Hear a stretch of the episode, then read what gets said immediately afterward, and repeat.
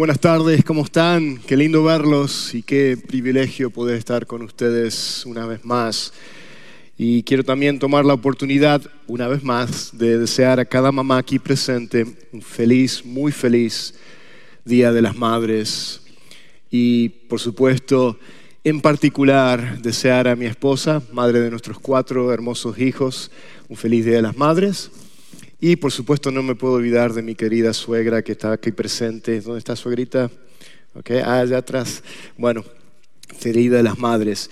Yo sé que mi esposa como mamá está muy, muy orgullosa hoy porque, o este fin de semana, porque justamente este fin de semana fue la graduación de nuestro hijo más chico, ya el último que nos quedaba para graduarse y se graduó en la Universidad de Houston y fue gran bendición, así que yo sé que ella está muy, muy orgullosa.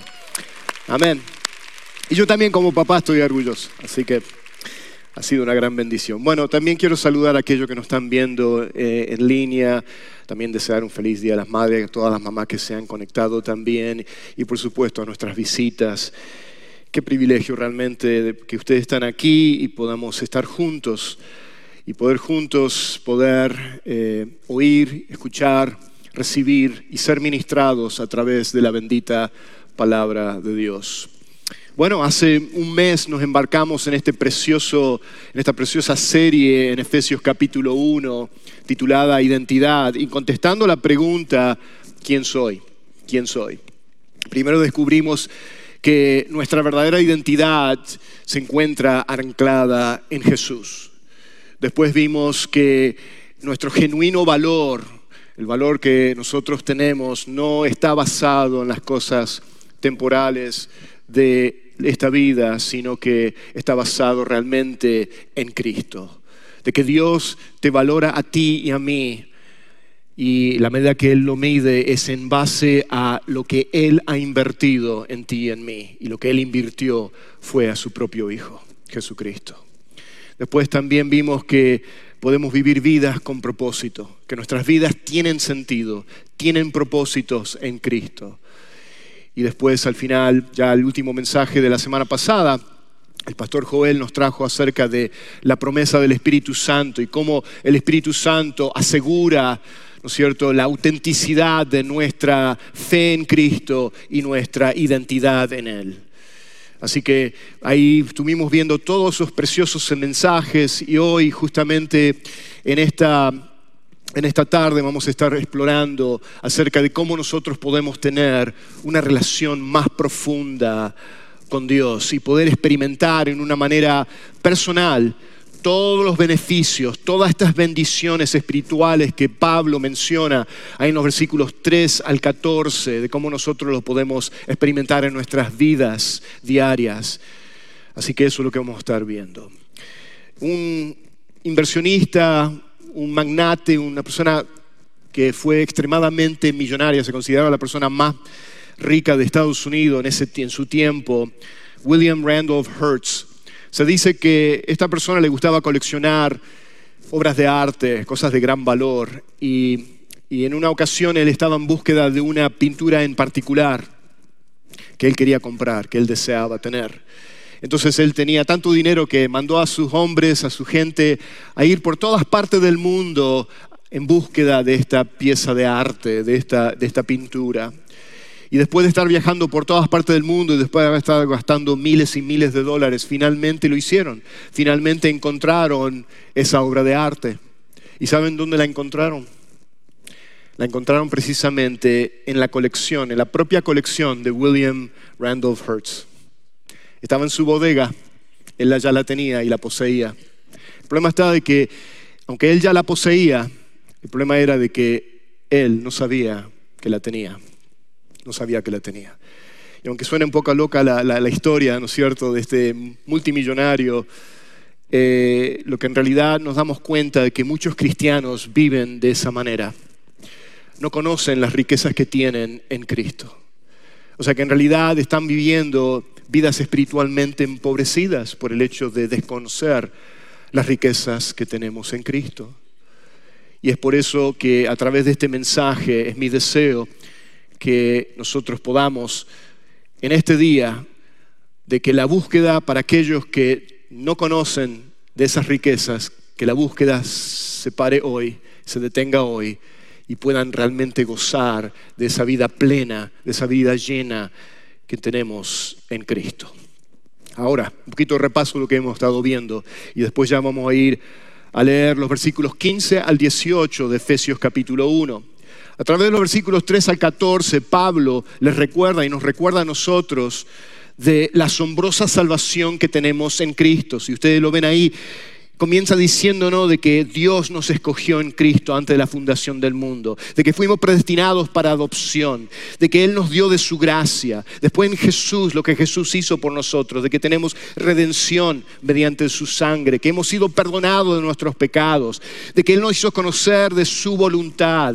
Y después nos dice que Jesús nos dio nos proveyó de una herencia eterna. Y después termina diciéndonos acerca de lo que hizo la tercera persona de la Trinidad en esta asombrosa salvación que todos gozamos y tenemos, que el Espíritu Santo de Dios, que fuimos sellados en Cristo, en Él, con el Espíritu Santo de la promesa, que es nuestra garantía y es lo que garantiza y nos da la seguridad de que somos salvos y de que esa salvación nunca se puede perder para aquellos que realmente y verdaderamente han puesto su fe, su total dependencia en Cristo como su Señor y Salvador.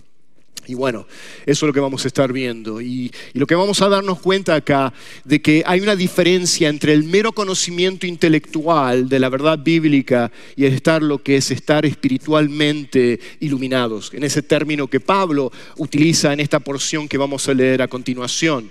O sea que se necesita el Espíritu Santo de Dios para que entonces nos ilumine nuestro entendimiento y nos haga comprender, ¿no es cierto?, de pasar a tener un mero conocimiento intelectual, a pasar a tener un conocimiento personal, íntimo, profundo, diríamos que se podría decir vivencial, ¿no es cierto?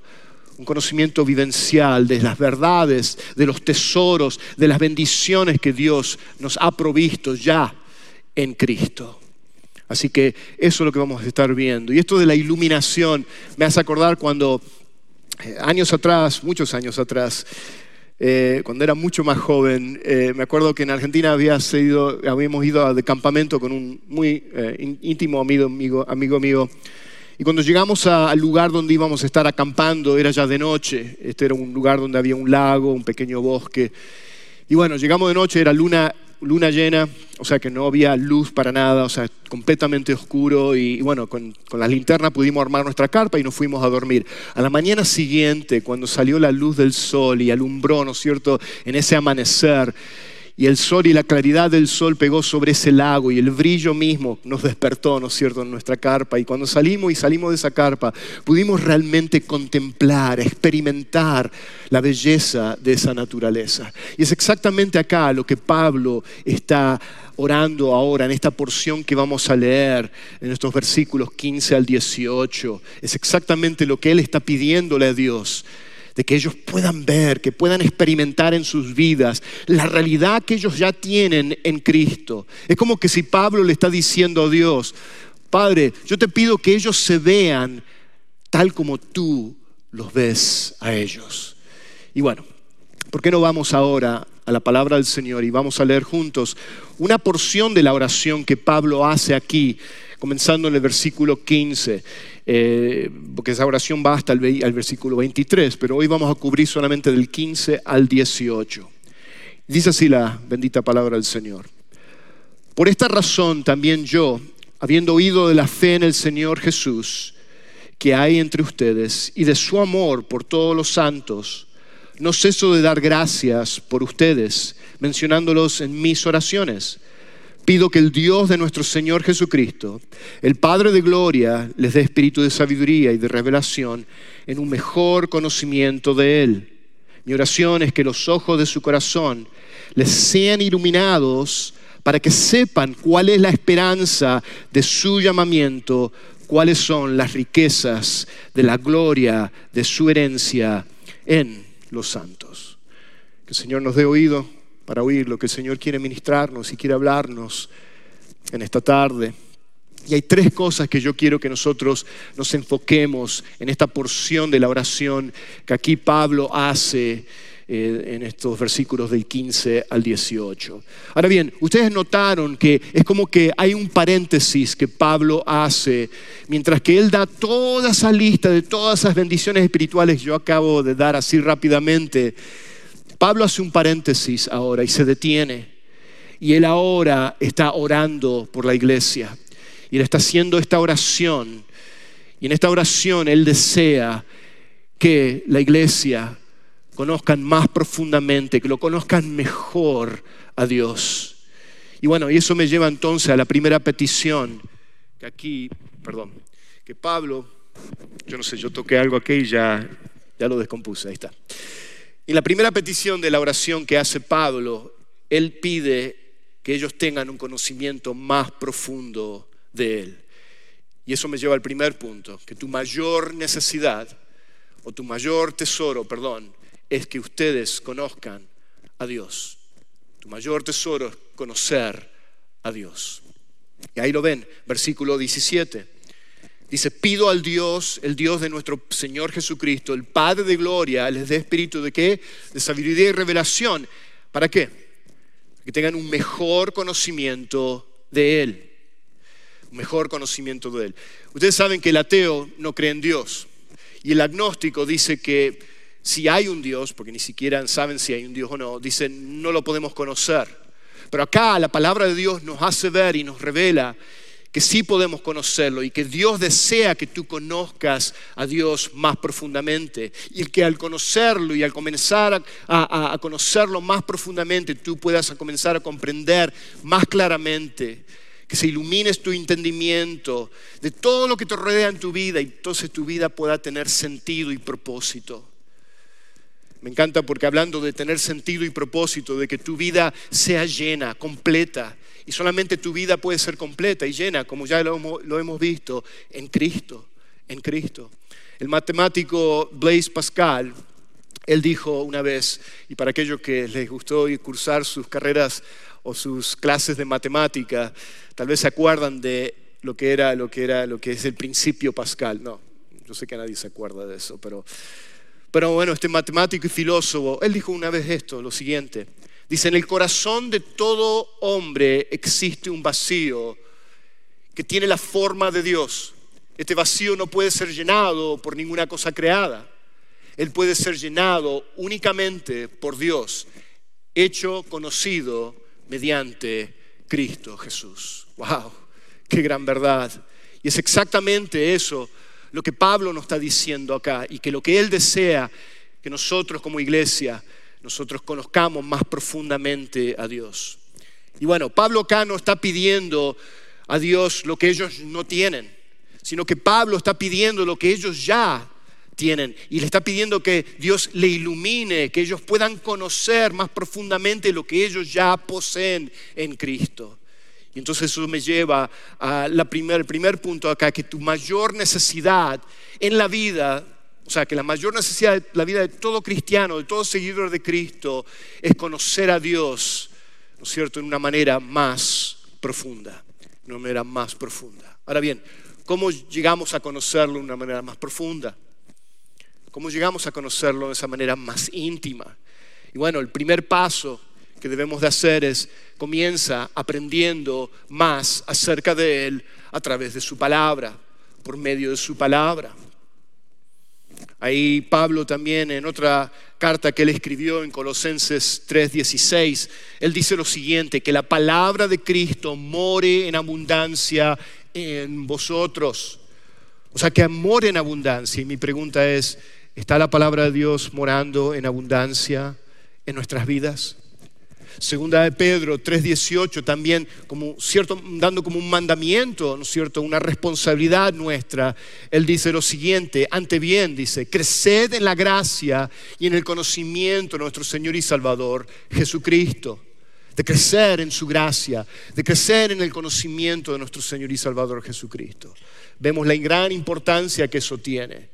Ahora bien, sabemos que todo esto es con la ayuda, con la, obra y el poder del Espíritu Santo de Dios que nos hace crecer en su gracia. Es por medio del Espíritu Santo de Dios, en esa obra, en ese trabajo que Él hace de la santificación en nuestras vidas, es que nosotros podemos este, crecer y conocerlo más profundamente. Pero ahora bien, no nos quedamos ahí. El siguiente paso que tomamos entonces, que no solo que tengamos un entendimiento de Dios, sino que también tengamos una experiencia personal con Él. O sea que no nos quedamos solamente con el hecho de, aprender más acerca de Dios, que es el principio, es el comienzo, sino que tomamos el siguiente paso de que también nuestras vidas experimenten, ¿no es cierto?, la realidad de la vida de Cristo. Porque tú y yo estamos siendo creados a la imagen y semejanza de Cristo. Y es en ese proceso de santificación, en ese proceso que el Espíritu Santo está haciendo, es que Dios quiere que tu vida y mi vida manifiesten, reflejen la vida de Cristo en una manera experiencial, en una manera vivencial. Y bueno, ahora bien, ¿cómo entonces nosotros podemos conocer a Jesús de esta manera experiencial, como estamos diciendo? Y eso, la manera que lo hacemos es que un creyente, un seguidor de Cristo, conoce a Jesucristo en una manera experiencial o en su experiencia en la medida que le obedece. O sea que en nuestra experiencia diaria, la manera que vamos a conocer más íntimamente, más profundamente a Jesús, es en la medida que también aprendemos obediencia. Primera de Juan 2.3 nos lo dice claramente. En esto sabemos que le hemos llegado a qué? A conocer. Si guardamos sus mandamientos. O Juan 14.15, cuando Jesús ahí en el aposento alto, horas antes de la pasión, él le recuerda a sus discípulos, a aquellos que Él amó y amó hasta el final, cuando Él les dice, si ustedes me aman, si ustedes me aman, guardarán mis mandamientos. Y nos damos cuenta que entonces a medida que aprendemos a amarlo más a Él, es la medida que también estamos creciendo y conociéndolo más íntimamente a Él. Y entonces nos damos cuenta que si hay áreas en nuestras vidas de desobediencia, entonces podemos concluir que nuestro conocimiento de Jesús también es deficiente, es deficiente. Ahora bien, ¿de qué otra manera también lo conocemos a Jesús más profundamente en nuestra manera, en una manera experiencial o en nuestra experiencia? O sea, un creyente entonces conoce a Jesús en su experiencia en la medida también que aprende a amar, que ama. También nos dice primero de Juan 4, 7 y 8. Dice, amados, amémonos unos a otros, porque que el amor es de Dios y todo el que ama es nacido de Dios, o sea que es cristiano, ha venido a la fe en Cristo Jesús y conoce a Dios. ¿Ven ahí? El que no ama no conoce a Dios en el sentido de conocerlo profundamente, íntimamente, porque Dios es amor. Acá el razonamiento que primera Juan 4.8 nos está diciendo consiste que dado que Dios es amor, lo conocemos en nuestra experiencia solo cuando nosotros mismos también amamos. Cuando le amamos y le obedecemos, es un reflejo entonces, hermanos, que lo que estamos conociendo, o sea, que lo estamos conociendo a Él más profundamente y estamos siendo hechos más a la imagen de Cristo. Así, en resumen, es decir, cuando mejor conocemos a Dios, cuanto más íntimamente lo vamos conociendo, más lo amaremos.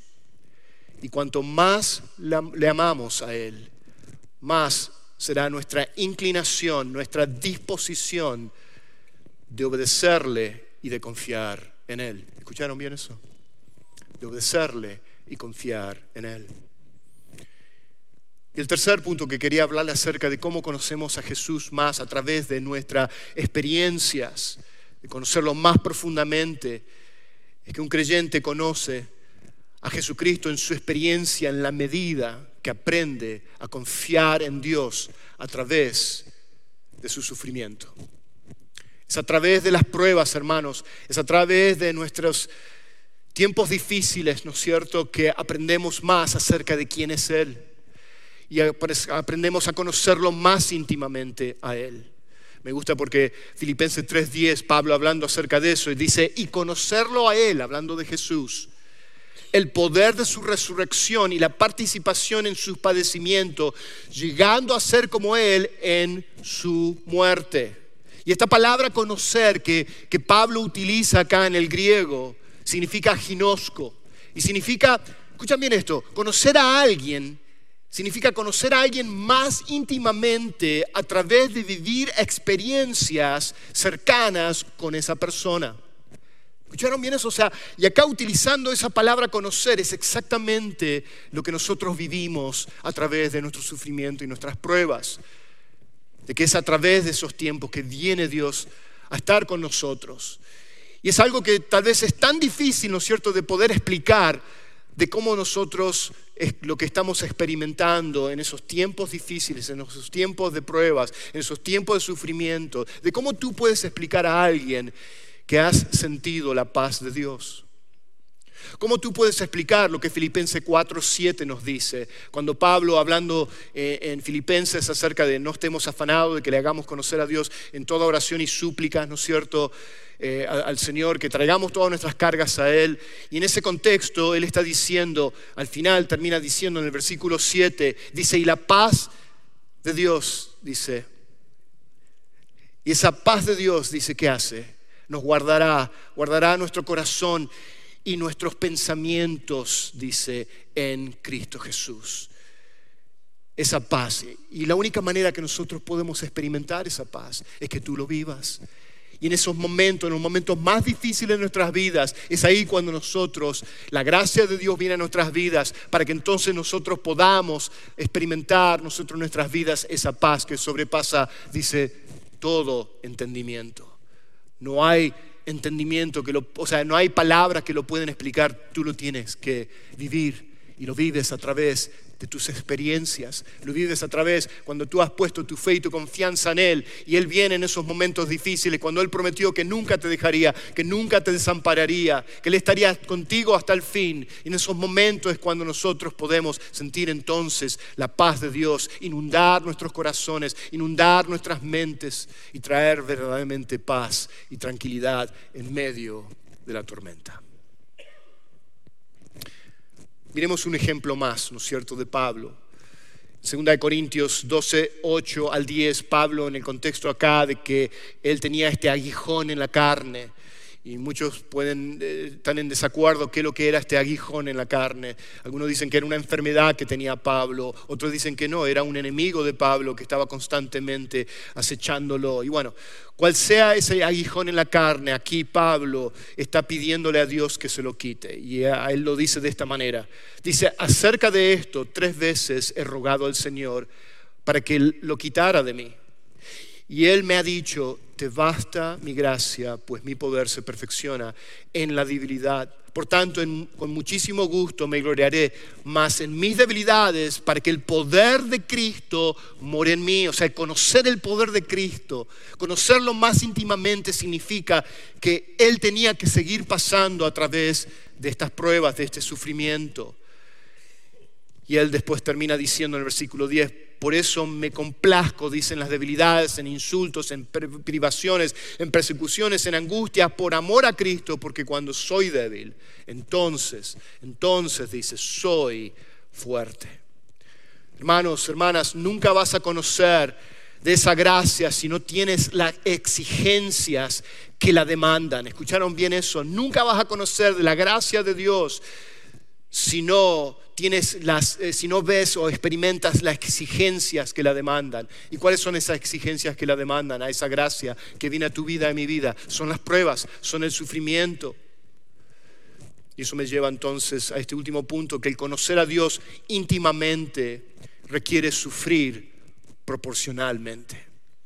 A medida que aprendemos a pasar a través de nuestras pruebas, es en proporción también, ¿no es cierto?, que a medida que lo vamos conociendo a través de nuestras aflicciones y nuestros tiempos difíciles, entonces vamos a ir conociéndolo más profundamente. O sea que vemos que Dios no nos quita del sufrimiento. Ustedes saben, yo sé que tanto ustedes como yo hemos vivido esos tiempos tan difíciles, tiempos de incertidumbre, tiempos de prueba. Y sabemos que Dios en el sufrimiento no quita el sufrimiento así de inmediato, sino lo que Dios hace es que Él incrementa su gracia para que podamos nosotros pasar a través de las pruebas, de que podamos soportar las pruebas, ¿se dan cuenta? Y podamos entonces conocerlo a Él más profundamente y en medio de esa gracia que Él trae a nuestras vidas, entonces poder darle gloria a Él. Gloria a Él. Amén.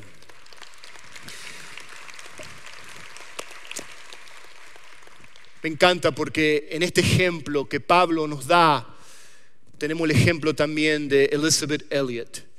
Elizabeth Elliot fue la esposa de Jim Elliot, el misionero cristiano que fue asesinado junto con sus compañeros misioneros cuando ellos fueron e intentaban evangelizar al pueblo guaraní de Ecuador. Ella dice lo siguiente con respecto a este tema de, de conocerlo más profundamente a través del sufrimiento, a través de las pruebas. Y acá Elizabeth dice, sufrir nunca es en vano. Ahora, ¿cómo lo sé? Las cosas más profundas que he aprendido en mi propia vida provienen del sufrimiento más profundo, de las aguas más hondas, de los fuegos más violentos. Han surgido las cosas más insondables, ahí está, que conozco sobre Dios las cosas más insondables, las cosas más profundas, las cosas más íntimas de conocerlo a Él, al único quien puede darnos la esperanza en medio del sufrimiento. Y es ahí que vemos Elizabeth Elliot dándonos ese ejemplo de lo que acabamos de ver ahora en este punto. Muy bien. Continuamos con la oración de Pablo. Pablo no solamente pide que conozcan mejor, más profundamente a Dios, pero vemos que en la segunda petición que él hace, en el versículo 18 que leímos, es que él pide que ahora que ellos sepan cuál es la esperanza de su llamamiento, que ellos sepan cuál es la esperanza de su llamamiento. Y eso me lleva al segundo punto, que el conocer a Dios te hace vivir confiadamente con esperanza, con esperanza. Ahí lo dice, mi oración es que los ojos de su corazón les sean iluminados para que sepan cuál es la esperanza de su llamamiento. Ahora, ¿qué se refiere a esto de la esperanza de nuestro llamamiento? Acá lo que se está hablando de esta esperanza de nuestro llamamiento se refiere a la certeza, la confianza de nuestra salvación, la seguridad de la vida eterna que tenemos en Cristo. Porque el mismo que nos salvó por gracia es el mismo que también mantiene y guarda nuestra herencia eterna, hermanos. Entonces tenemos que vivir con nuestros ojos eh, que estén alumbrados, iluminados en ese sentido. Porque aquel cristiano, aquel creyente que cree que la salvación se pierde, realmente es que sus ojos no han sido iluminados y no han visto las riquezas, los tesoros que tenemos en Cristo, que la garantía, el quien, quien, nos selló y nos da esa garantía, ese depósito de que vamos a obtener la herencia eterna que nos fue prometida, que comenzó en el momento que tú pusiste tu fe en Jesucristo. Porque aquel que cree, dice, tiene vida eterna, no uno a lo mejor, no un tal vez, tiene vida eterna. Y esa vida eterna comienza en el momento de nuestra salvación, en el momento que pusimos nuestra fe en Jesucristo. Y Vida eterna es vida eterna, o sea que seguirá por toda una eternidad, de este lado de la eternidad al otro lado de la eternidad, cuando estemos en la presencia, en la gloriosa presencia de nuestro querido y precioso Salvador Jesucristo. Así que eso es lo que es, hermanos. Amén. Toda la gloria a Él. En 1 Corintios 1.9 acá nos vuelve a recordar Pablo, fiel es Dios, fiel es Dios. Dice, quien quien los ha llamado a tener comunión con su Hijo Jesucristo, nuestro Señor. Nos llamó, ¿para qué? Para que tengamos comunión con Él. Él no te llama y después te desecha. Él te llamó para que tú tuvieras esa comunión y esa comunión es una comunión eterna. Dios ha tomado la iniciativa de llamarnos, de elegirnos, de escogernos.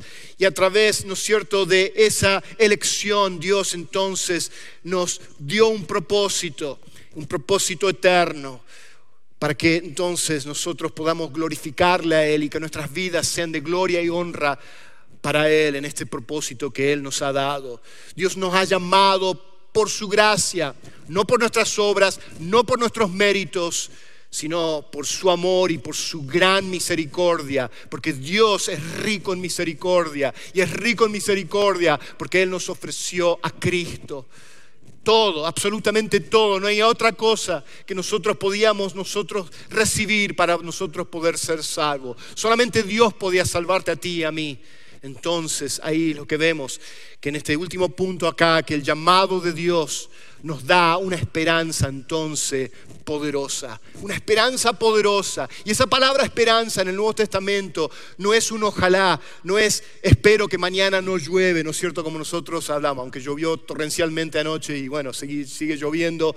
Pero ¿no es cierto? Cuando usamos el término de, espero, yo espero, tengo esperanza, lo usamos en esa manera corriente, o sea, en la manera común de hablar. No es así en la palabra, en la Biblia, no es un ojalá, no es algo que es incierto o un, a lo mejor que va a ocurrir o no va a ocurrir, sino que la palabra esperanza, lo que la palabra nos enseña, que es la confianza, escuchen bien esto, y la expectativa segura, segura de que Dios cumplirá sus promesas en ti y en mí.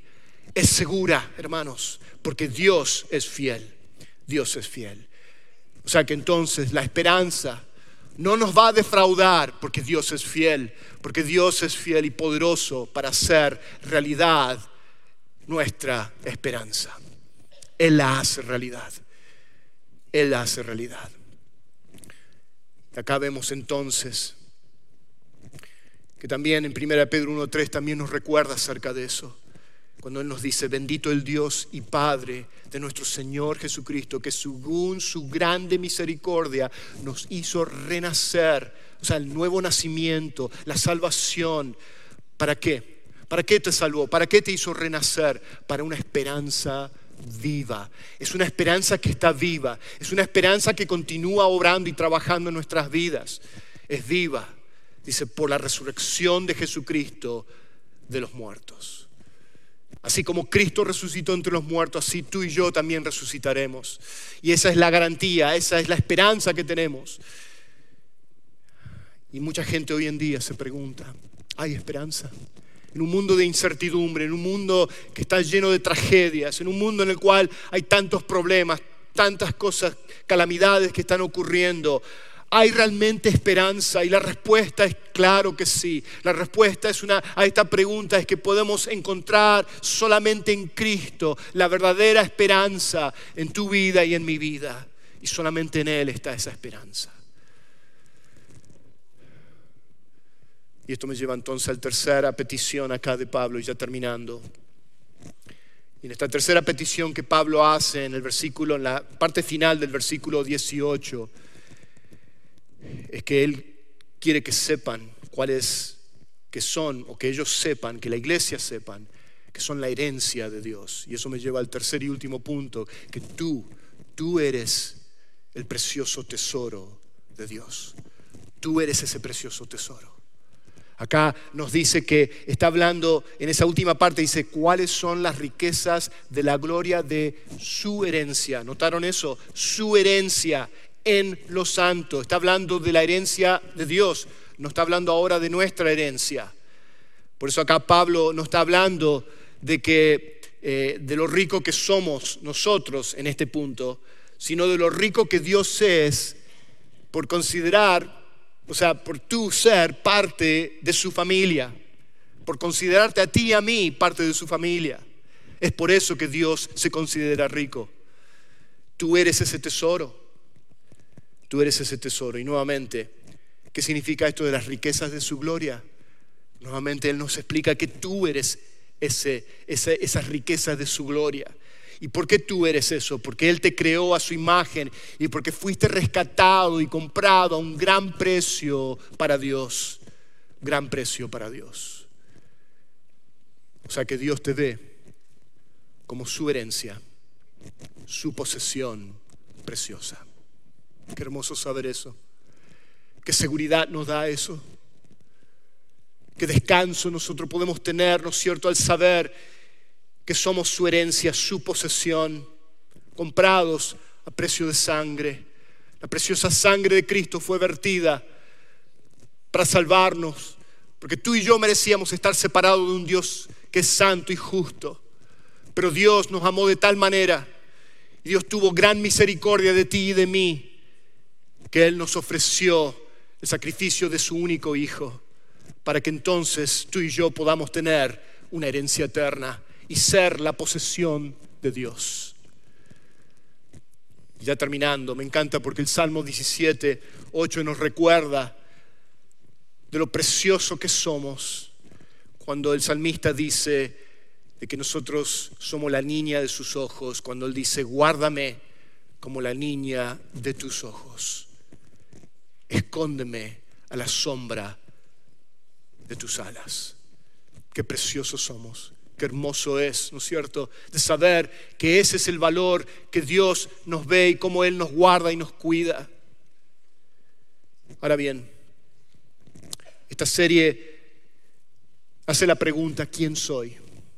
Y realmente la respuesta está acá, en lo que acabamos de ver. La respuesta que Dios nos da es, ¿quién soy? ¿Quién tú eres?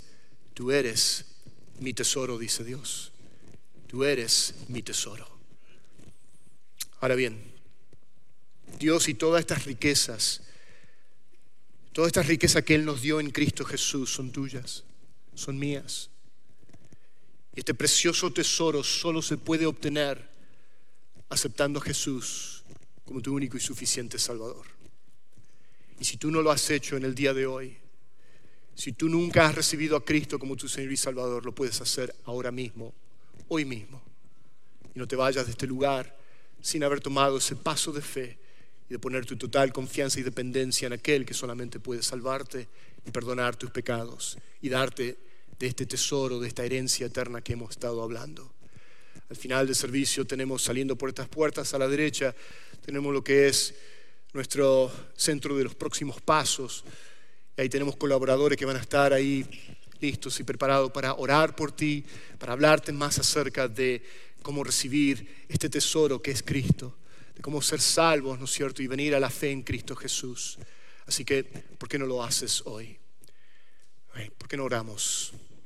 Le damos gracias al Señor por este día. Padre eterno, te amamos, te damos gracias por habernos demostrado, Señor, por habernos mostrado, Señor, y y por abrir nuestros ojos, Señor, por iluminar nuestros corazones, Señor, de ver los tesoros y las riquezas que tenemos en Cristo, de haber sido escogidos, Señor, de haber sido elegidos, Señor, de haber sido redimidos por Dios. Señor, por haber sido perdonados nuestros pecados y haber recibido una herencia eterna en Cristo. Y de saber que todo eso, Señor, de esa herencia eterna, de esa gracia que hemos recibido, de esa salvación tan preciosa que hemos recibido por Señor, por medio de la sangre del Cordero. Todo eso, Señor, ha sido sellado ahora por medio de la promesa que es el Espíritu Santo, para que sea nuestra garantía, nuestra seguridad de que vamos a obtener lo que tú nos has prometido de darnos. Y gracias, Señor, por hacer eso en nuestras vidas, de que podamos vivir, Señor, y experimentar cada día la vida de Cristo te amamos, te damos gracias y lo pedimos todo esto en el nombre precioso de Jesús y su pueblo dice amén. Gracias hermanos por.